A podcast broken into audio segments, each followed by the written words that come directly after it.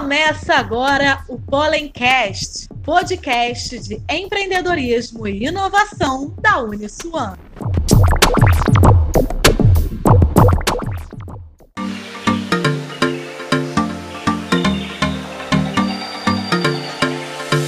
Fala galera, está no ar o Pollencast, o seu podcast de inovação e empreendedorismo do Pollen, Polo de Inovação da Uniswan. Sou Diego Braga e hoje comigo está o Felipe Tura, que é o gerente de pós-graduação aqui da Uniswan. Seja bem-vindo, Felipe. Obrigado, Diego. Obrigado. Maravilha! Hoje temos uma convidada mega especial, super parceira do Pollen em diversos eventos, que é a Bianca Torre, manager do iFood, com mais de 20 anos de trajetória profissional em empresas multinacionais de tecnologia e bens de consumo. Bem-vinda, Bianca, novamente. Obrigada, Diego. Um prazer estar aqui com vocês mais uma vez. Ah, maravilha. É, Bianca, é, a gente vai começar esse bate-papo nosso é, falando um pouco da sua, perguntando um pouco da sua trajetória, como você uh, adentrou a iFood, como está sendo essa experiência. Você pode compartilhar conosco um pouco aí do seu background, de fato, quem é a Bianca? Porque nas ações do Poli, o pessoal aí que nos escuta, já viu aí vários, vários sites bacanas, vários, vários eventos sensacionais, mas quem é a Bianca?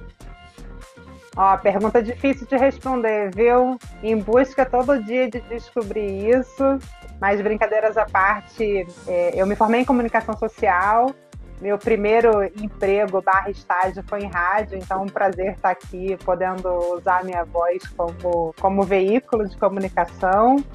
É, hoje em dia a gente usa muito, né? Não só em sala de aula, em live e, e, todo, e to, todas as formas que a gente tem de se comunicar hoje em home office são por vídeo, por áudio. Então, eu comecei minha carreira no mercado fonográfico, formei em comunicação social, depois eu fiz uma pós em marketing. É, e com o tempo, o, o, mercado e a vida foi me levando para uma, uma área mais hard, digamos assim, do business. Passei 16 anos na Souza Cruz, lá foi uma grande escola, eu vivi e aprendi muita coisa na prática. Foi uma escola é, tanto com relação à reputação, é, pro, produtos controversos, legais, mas controversos. Então, ética, respeito, consciência, sustentabilidade, além de vendas, insights, mercado, também fizeram parte da pauta e da agenda por toda a minha carreira na Souza Cruz. E aí, em 2019, eu recebi o convite para vir para o iFood, fiquei super animada, já era uma transição que eu gostaria de fazer na minha carreira para um mercado de tecnologia, um pouco mais animado, não que o tabaco não fosse, era muito animado também, mas eu migro a minha carreira fazendo a mesma coisa de forma diferente, né? Então, continuei na área comercial, que já era uma área que eu estava na Souza Cruz, mas em tecnologia tem outros desafios. Então, tem os desafios do próprio aplicativo, tem os desafios e as oportunidades de consumidor, mercado. É, então, está sendo. Eu já estou aqui há dois anos, e dois anos no mercado de tecnologia é uma eternidade. A gente fala que é, são anos de cachorro, então dois anos vezes sete, já estou há 14 anos. É, e, nesses, e nesses 14 barra dois anos, já vivi bastante coisa legal que eu vou contar para vocês hoje aqui. Nossa, fantástico, muito bom. E, assim, para você, é, na verdade, qual hoje é a sua função na Food? O que, que você faz lá? É, conta para a gente mais um pouco para a galera que está nos ouvindo pela primeira vez. Ah, legal. É, hoje no iFood eu cuido das grandes contas. Eu sou gerente de Key Accounts, eu cuido das grandes contas de restaurantes do Brasil. Então a gente tem algumas segmentações aqui, até para ficar claro para quem está ouvindo. A gente se divide em três grandes clusters de, de atuação. A gente tem a base da pirâmide, que é a base e a maior quantidade de restaurantes que o iFood tem hoje no Brasil, que a gente fala que é a base de long tail, são os, são os restaurantes de bairro. A gente tem um cluster intermediário na pirâmide, que são as contas estratégicas, que são local, locals heroes, restaurantes mais famosos, mais locais. E a gente tem a pontinha da pirâmide, que é onde eu estou gerenciando as grandes redes nacionais e internacionais que operam no Brasil. Então, hoje, o, o, o meu principal objetivo aqui no iFood é construir relações excelentes para que todos prosperem. É uma relação muito de ganha-ganha. E aí, quando eu falo isso, eu falo de basicamente também três pilares. Eu falo do pilar restaurante, eu falo do pilar entregador, do pilar consumidor e mais um que é a nossa super base, que são é, os funcionários. Somos nós, né, que fazemos tudo isso acontecer. É, que na pandemia também não foi fácil. A gente, na sexta-feira, dia 13 de março, a gente estava no escritório, no dia 15 a gente não estava mais. Então, a gente também transformou o nosso modus operandi de trabalho ao longo desse período. E aí, enquanto empresa, o nosso grande sonho é transformar o universo da alimentação por uma vida mais prática e prazerosa. Esse é o nosso grande sonho, o nosso grande objetivo. É como se é, as pessoas pudessem ter mais tempo para o lazer, mais tempo para o trabalho, mais tempo para o que ela quiser e menos desgaste no operacional da cozinha. É que, que, que, a, alimentação seja prática, prazerosa, simples, como a gente precisa hoje no mundo tão complexo que a gente vive. Ah, com certeza. E o bom é que 100% dos nossos ouvintes são pessoas que comem todos os dias e aí precisam de fato desse produto que o iFood é, oferece, soluciona. É, durante, você falou durante o março, ali, aquele período mais crítico, né, quando de fato as empresas tiveram que parar a forma que estavam operando e, e mudaram completamente. Qual foi, naquele período ali, o maior desafio de vocês? Uh, ali, o seu papel como líder de equipe, em sair do escritório e ir para o home office? Como você enxergou esse, é, é, é, esse grande impacto e como ele está sendo agora, né? Porque uh, quem está nos ouvindo, a gente ainda não saiu da pandemia, tem muitas, uh, muitas empresas já operando, porém tem aquelas formas híbridas, um pouco do home office, um pouco do presencial. Como foi e como está sendo? Para gente é, e para ninguém, né? Para ninguém foi fácil, ainda não está sendo, é, mas a gente e principalmente falando muito do meu time, a gente acabou se aproximando muito. Então é quase que como se a gente tivesse que se separar para se aproximar mais. Então a gente tomou mais cuidado com a comunicação, a gente tomou mais cuidado com as relações, mais empatia. É, a gente lida com grandes redes, mas a gente lida com, com restaurantes individuais que fazem parte dessa rede. É, então todos nós tivemos que ter mais empatia é como se a gente estivesse levando mais amor mesmo para as relações. E entendendo que os dois lados, os três falando de entregador, os quatro falando de consumidor, estavam e estão passando por um momento de adaptação. É, talvez a gente vá precisar lidar com esse novo normal por muito tempo. É, e lá no início, a gente efetivamente não sabia para onde a gente ia, não sabia o que ia acontecer. É, não existe no mercado, no mundo, uma referência.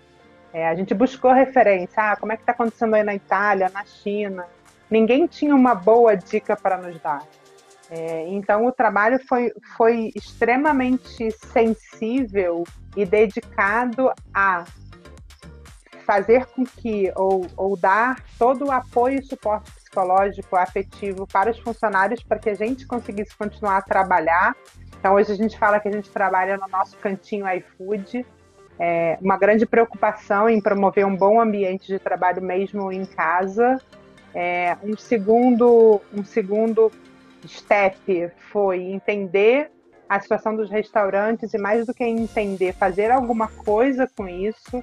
Então, foram investidos mais de 200 milhões em fundo de auxílio a restaurantes é, bastante dinheiro também em fundo de auxílio entregador.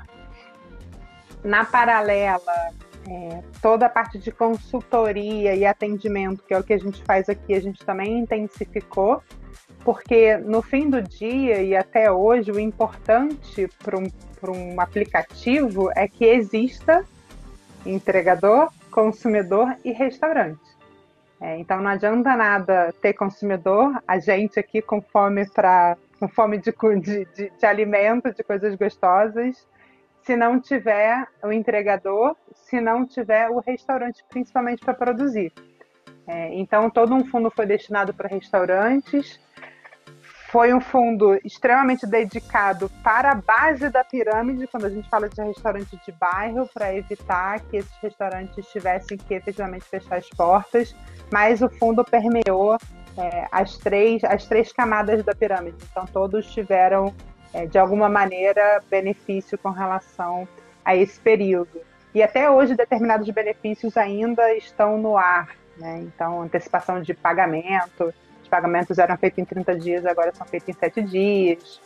É, e, e, outras ações que a gente continua continua custeando. Né? Na verdade, não é custeando, a gente continua incentivando o mercado a, a se manter e a conseguir é, passar por esse período, que a gente agora não sabe mais por quanto tempo vai ser, é, mas naquele início foi extremamente importante é, esse pensar rápido, esse fazer algo muito rápido. Então as coisas saíram do papel extremamente rápido, tomando risco.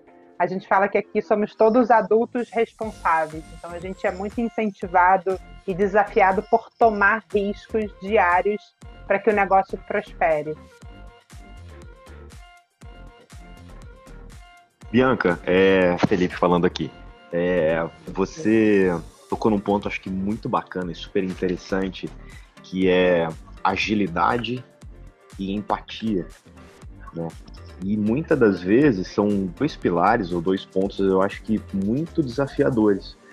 Eu falo porque eu, eu trabalho com métodos ágeis, projetos ágeis, e muitas das vezes a gente fica falando de agilidade, agilidade, agilidade, e a gente entende agilidade como fazer tudo muito rápido, e rápido por ser rápido, mas não é. É a gente tentar entregar valor antecipadamente, mas sem prejuízo de outras variáveis que são importantes, como o próprio ser humano, né? Então, você tocou num ponto assim incrível, que é ter empatia, se preocupar com todo mundo né, na cadeia do processo. Você falou de, do entregador, do consumidor e do restaurante, né? É, mudar muito rapidamente ao mesmo tempo se preocupar com as pessoas. E eu acho que esse é um grande desafio hoje, né? A gente se preocupar é, com o próximo, mas ao mesmo tempo responder muito rapidamente às mudanças. E, e continuando aí nessa, nessa seara, é, o, o, que, que você sentiu literalmente? Agora estou indo para uma parte, para emoção mesmo, tá? Eu acho que é legal a gente falar sobre isso, né? Apesar de, de, de, eu falar de projetos, a gente falar de agilidade, método, etc. Mas eu acho que não tem como nós hoje nos, não nos conectarmos com a emoção. O que, que você sentiu? Né? É, é, quais foram os seus desafios enquanto profissional? Quais foram as suas dores? Né? O momento que você ficou feliz, o momento que você chorou, porque é, é, é, é mudar muito rapidamente nesse momento, né, e conviver com toda aquela turbulência em casa e ao mesmo tempo se preocupar com o próximo e tirar um projeto do papel muito rapidamente.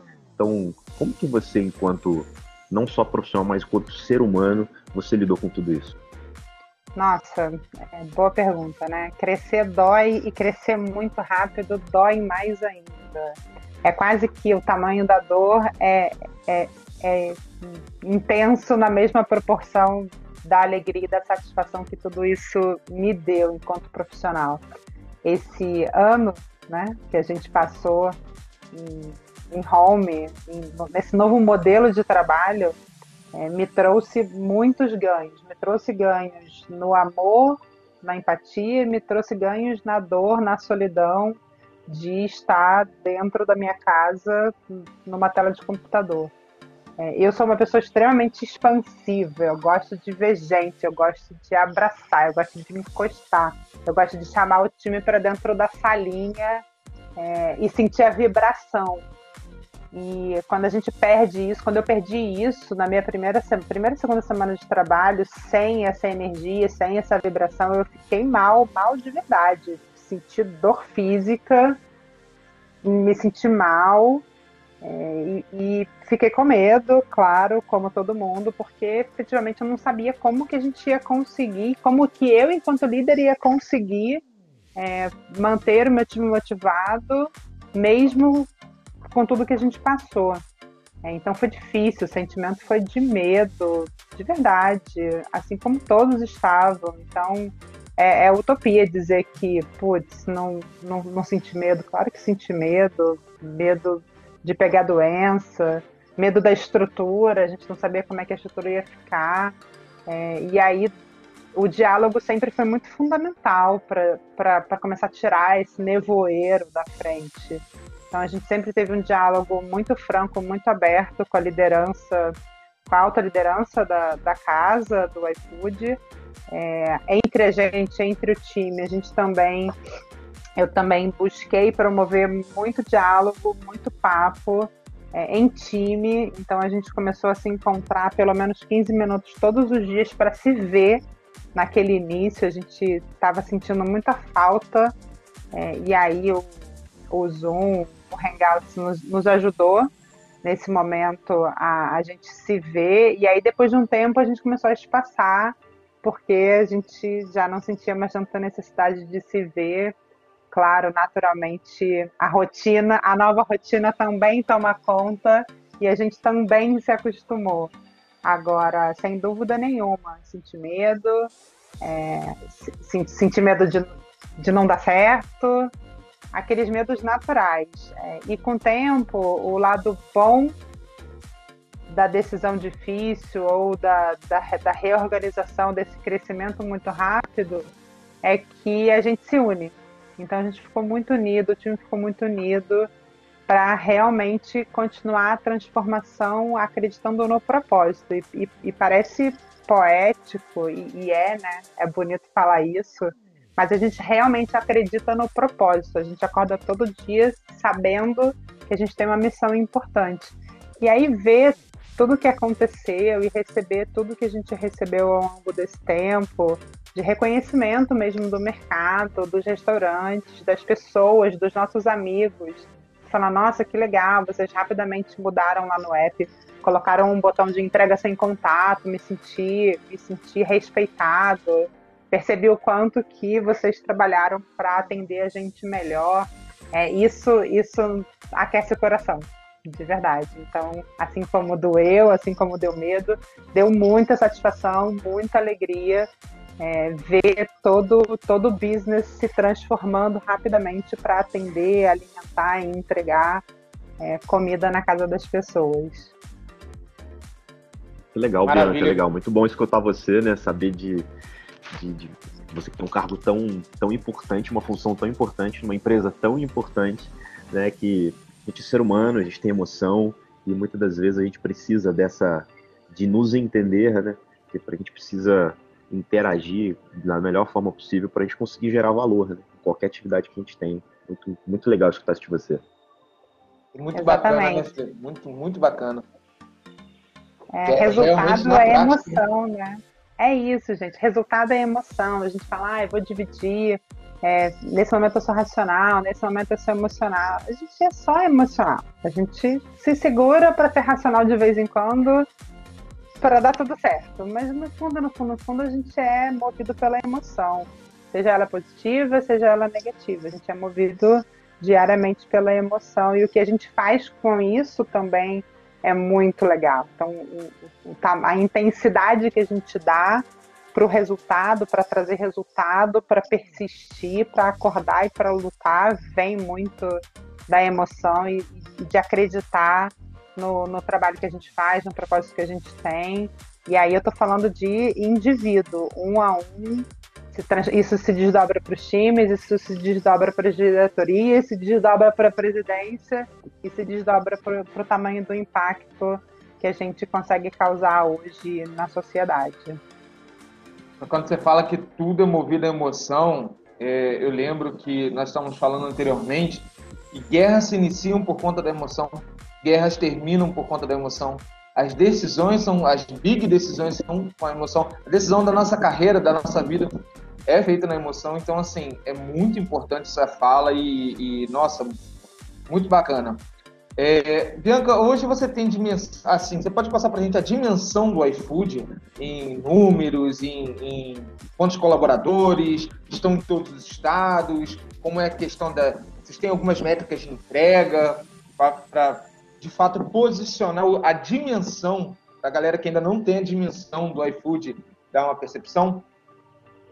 Sim, tenho sim. Então vamos lá. Hoje a gente atua no Brasil e na Colômbia, então a gente tem um mercado fora, fora do Brasil, hoje que é a Colômbia. É, a gente está presente no Brasil em mais de mil cidades, em todos os estados do Brasil. A gente pintou já o Brasil de vermelho há bastante tempo. É, Para vocês terem uma ideia, são cerca de 236 mil restaurantes tá, no Brasil atuando na plataforma. Fizemos 48 milhões de pedidos, então são muitos pedidos aí para gente, a gente entregar todos os meses. Falando de parceiros de entrega, são 150 mil parceiros de entrega, os motoboys. É, e a gente também tem mercados. Né? Então a gente também intensificou fortemente a, o pilar supermercado para entregar, principalmente nesse período da pandemia. E essa virou uma, uma outra unidade de negócio dentro do iFood. Então tem cerca de 2.800 mercados, mini mercados e supermercados dentro da plataforma hoje. Das mil cidades que a gente tem restaurantes, 300 já tem mercados também atuando. E agora a gente também entrou no mercado pet, conveniência, farmácia, é, também para dar suporte e atender é, necessidades de consumo. É isso, são oportunidades e necessidades de consumo. É, além disso, tem aquilo que eu já falei, né? Assistência aos restaurantes, o fundo de 200 milhões que eu contei para vocês destinados é, a, a, medidas de, de, assistência e, outros, e outras várias iniciativas. Então, para vocês terem uma ideia, foram 5 bi, 5 bilhões de reais injetados na economia. Então, não foi só fundo de assistência. Quando a gente fala que a gente antecipou é, pagamento, a gente antecipa fluxo de caixa. Então, é, é a gente está falando de cifras grandes, né? são grandes números. Com certeza. E recentemente, né, eu, eu vi a, algo do iFood ajudando ao Instituto Butantan em São Paulo também na questão da vacinação ali da, da tendo um aporte direto. O, o papel social do iFood é assim é fantástico. E, e, assim, o que eu gostaria muito assim de parabenizar é o DNA brasileiro, né? O iFood é brasileiro, então assim é, é aquilo. Nós conseguimos fazer, é, é um case de sucesso eles têm, assim, é, é, parabenizar é, cada vez mais toda essa parte de, de, de estrutura, né, que um, um aplicativo nosso com DNA brasileiro e uma empresa, né, uma big empresa, porque o iFood, basicamente, para quem não sabe, é, tem outros players, né? A Mobile, que é a dona do iFood, tem aí o Simpla, que é hoje a, a gente pode dizer que é a maior plataforma de, de eventos online, não sei se quem está nos ouvindo já utilizou. Ah, tem a Zup, que é muito mais ali atende empresas em gadget de pagamento, tem a Mobile Pay, Play Kids, e, e tem muita coisa bacana. Ah, Bianca, hoje qual, qual você é, encara assim como o maior desafio do iFood? Temos muitos. É, hoje temos o desafio de continuar prosperando, é, de fazer diferente a cada dia, mantendo o DNA, mantendo o propósito, mas de continuar superando, de continuar crescendo. É, a gente tem o desafio de continuar trabalhando em home, então, enquanto existir risco, a gente não vai se arriscar. Né? Esse, essa é a direção da empresa. Não é para ninguém fazer visita, não é para ninguém se arriscar. Então, a gente continua em home. A gente tem um grande desafio de atender cada vez melhor esse contingente gigantesco de restaurantes no Brasil, entendendo todas as particularidades que a gente tem quando a gente fala de Brasil, um país continental com necessidades e, e, e, perfil de consumo extremamente diferentes. Eu mesma já atendi a região norte e nordeste. Dentro da região norte existem é, estados, existem diferenciações muito grandes entre eles, e quando a gente fala e, e desdobra isso em Brasil, nem se fala. Existem necessidades de consumo totalmente diferentes é, e perfis de restaurantes também totalmente diferentes ao longo desse, desse grande país. É, então a gente tem um desafio de continuar crescendo, de continuar oferecendo comida boa, a gente tem um desafio de oferecer é, e mostrar para o consumidor que ele pode sim consumir três vezes por dia no iFood, que tem oferta, é, que, tem, que ele pode pagar. Então ainda existe um estigma de que aplica, alguns aplicativos é, são aplicativos de indulgência, apenas quando, quando é sábado à noite, apenas aquela pizza. Não, a gente tem oferta para o dia a dia, para o café da manhã. Para vocês terem uma ideia, o, os turnos aumentaram muito. Café da manhã, lanche da tarde, os turnos mais do que dobraram é, de, de consumo, de ocasião de consumo.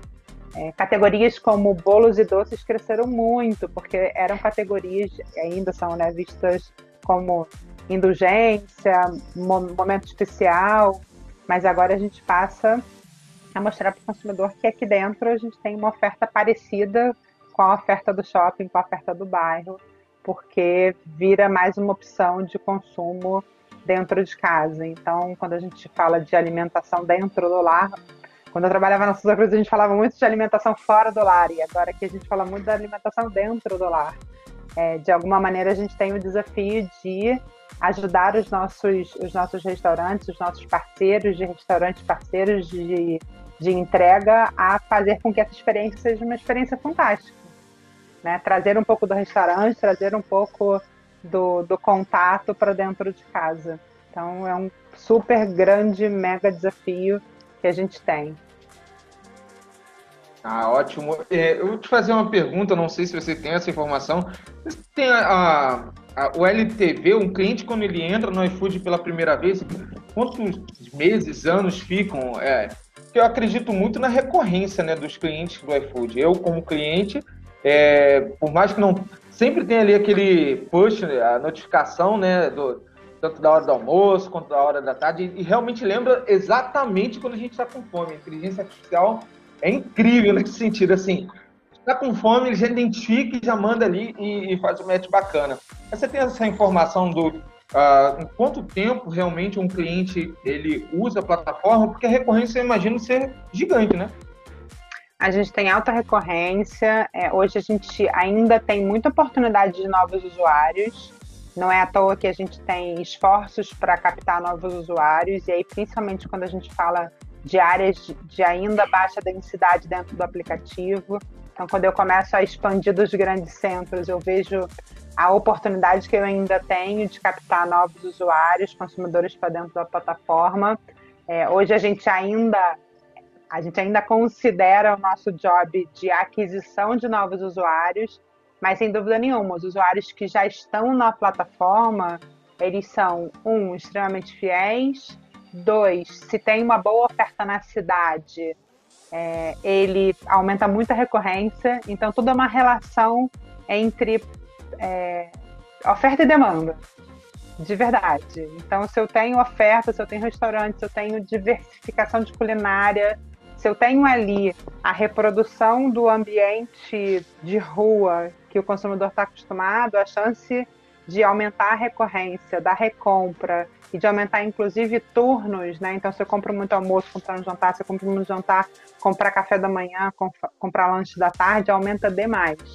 Então, é, a nossa grande fortaleza hoje é, dentre várias, quando a gente fala de consumidor, é ter boas ofertas dentro do app, ter bons restaurantes dentro do app, sem dúvida nenhuma.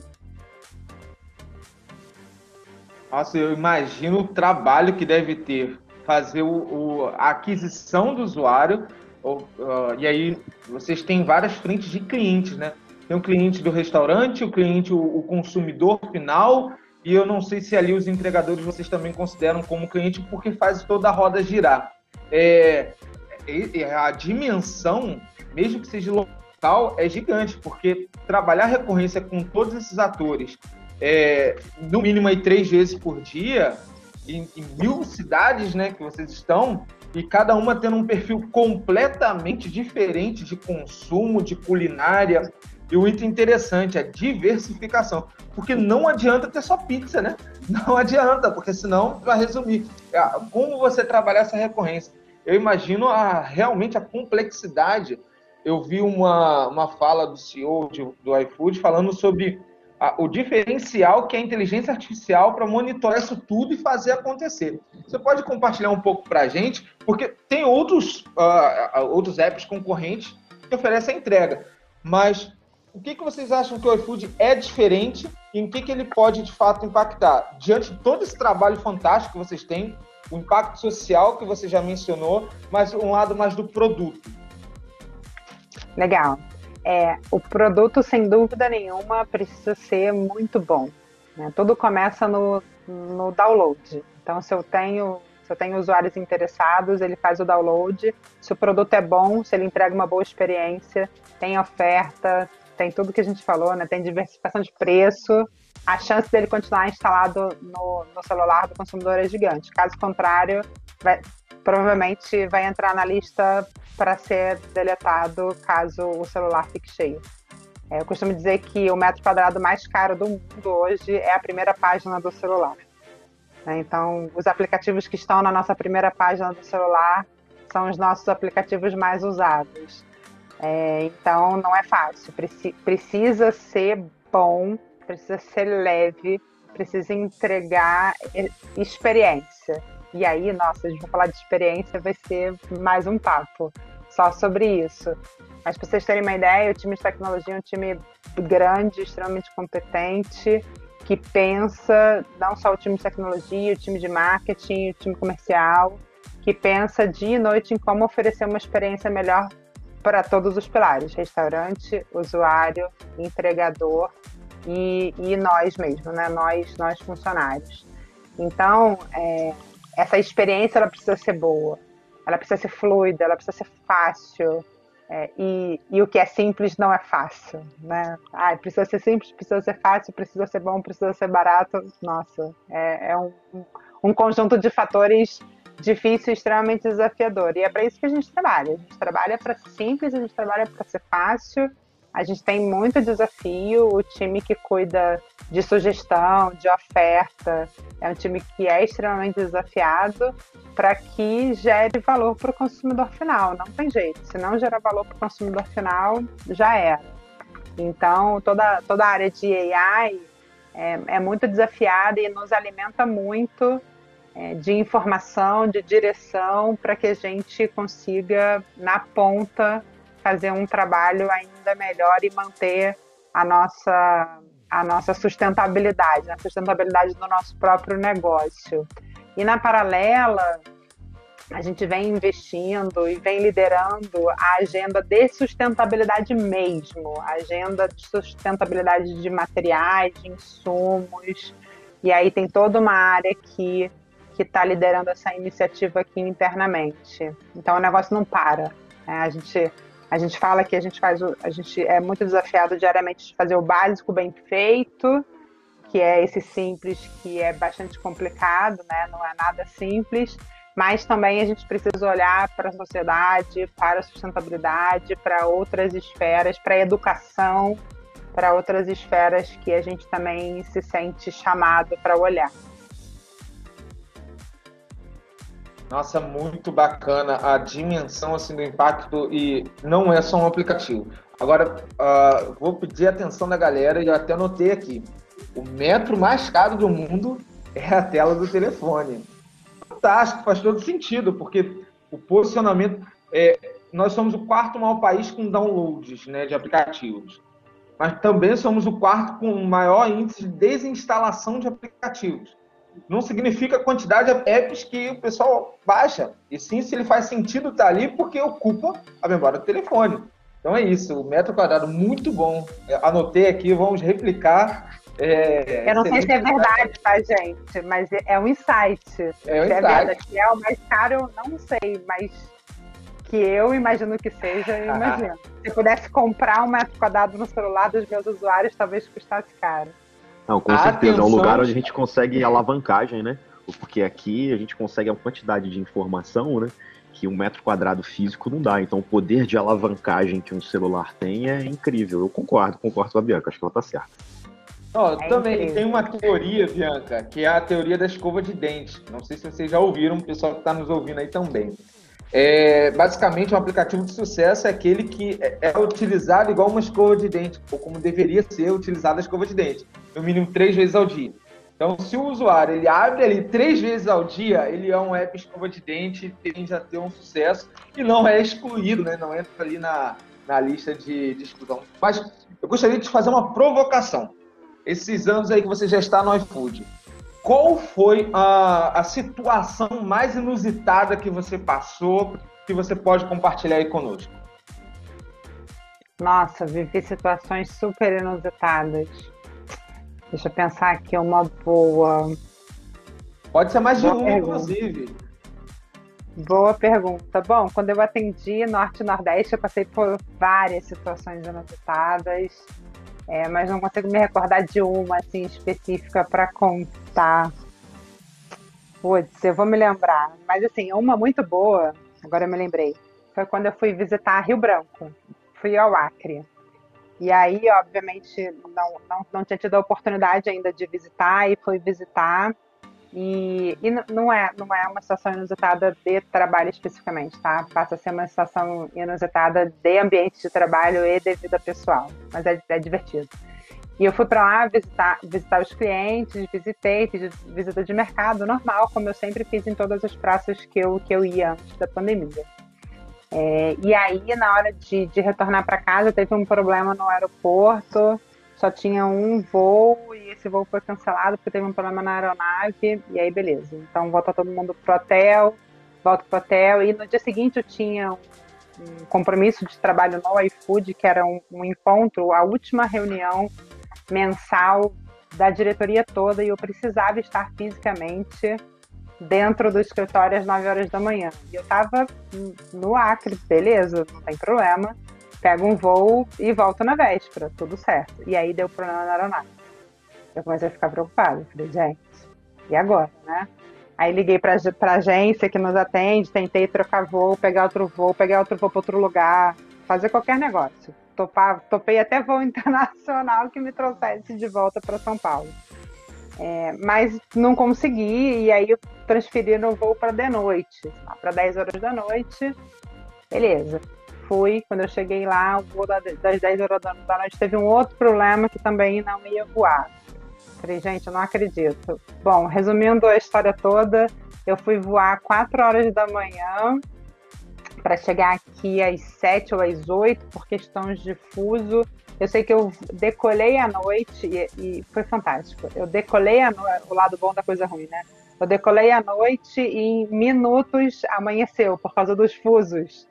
Passei os fusos e amanheceu muito rapidamente. Passou de 4 horas para 6 horas da manhã em alguns segundos.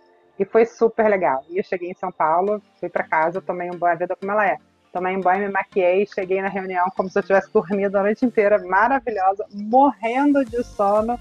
E ainda depois ainda tive que ir pro happy hour, porque não dá para ir só para reunião. Ir para reunião e pro happy hour, porque afinal de contas era a nossa última reunião do ano de 2019. Acho que essa foi a última situação inusitada que eu passei falando de viagem. Eu viajava muito. Eu saía de casa segunda, terça-feira, voltava sexta. Quando eu voltava, é, rodando o Brasil. E aí eu passei por outras várias situações divertidas, inusitadas, é, mas essa, sem dúvida nenhuma, foi demais. Assim, foi, teve um momento do medo, ansiedade de perder a reunião, que eu não podia perder, é, e também teve isso que eu contei, né, de passar e ver amanhecer muito rápido e mudar o relógio, eu achei fantástico.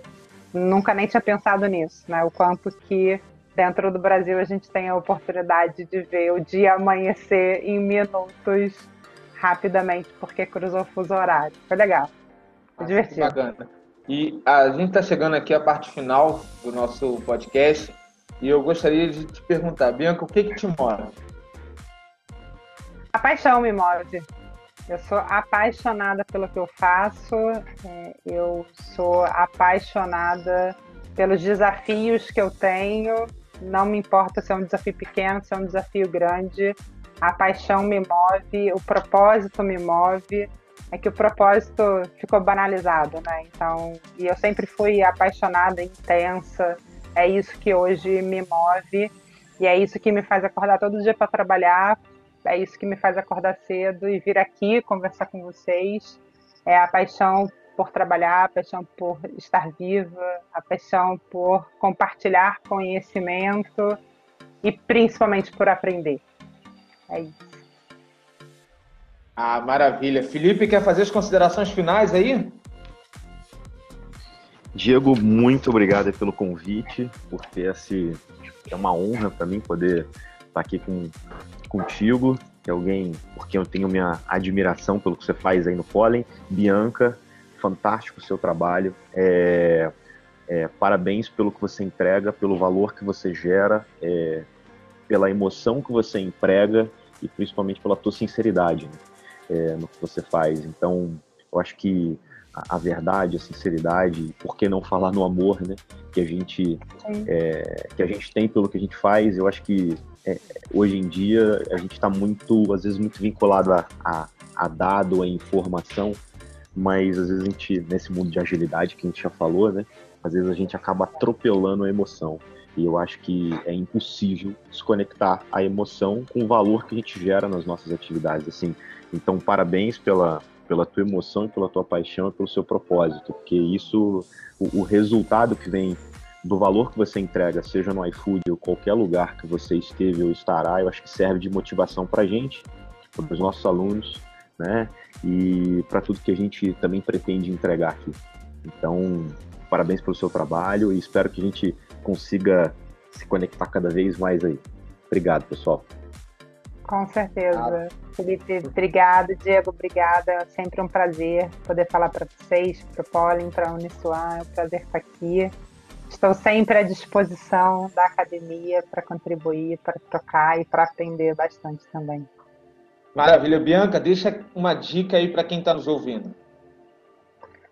Uma dica para quem está nos ouvindo. Eu falei muito de paixão, emoção, mas trago também um pouco do pensamento, do raciocínio, do, da, da, energia controlada. Então, usem, usem toda a energia, usem toda a paixão, canalizem para o bem, canalizem para o propósito, é, baseiem-se em dados, tomem decisões desafiadoras, arriscadas, com consciência é, se aprofundem, aprofundem. É, não, não achem que a primeira ideia é a melhor ideia. A primeira ideia não é a melhor ideia. Né? Reflitam, façam pausas. Mesmo os métodos mais ágeis, eles são baseados em reflexão, em pausa, em entendimento, em dados, e também em paixão, e também em, em risco. É, então, energia controlada, mas vai com tudo. É isso. Excelente. Essa, essas são as minhas últimas palavras aqui nesse podcast. Nossa, obrigado, Bianca, por mais uma vez estar aí conosco. Eu tenho certeza que outros projetos já estão à porta. O Pollen, como isso está de portas abertas aí para fazer toda essa conexão e quero agradecer também ao Felipe por estar aqui conosco e a todos que estão nos ouvindo. E gostaríamos muito de ouvir a sua opinião. Entra lá no nosso Instagram, poli.missuan, que a gente quer saber o teu feedback. Quero agradecer também ao time do NHD por todo o apoio na gravação e edição do Pollencast. Até a próxima, pessoal. Tchau, tchau.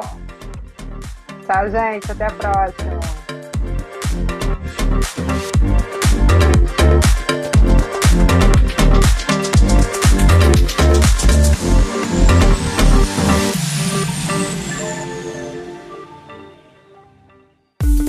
Você ouviu o Pollencast, podcast de empreendedorismo e inovação da Uniswan.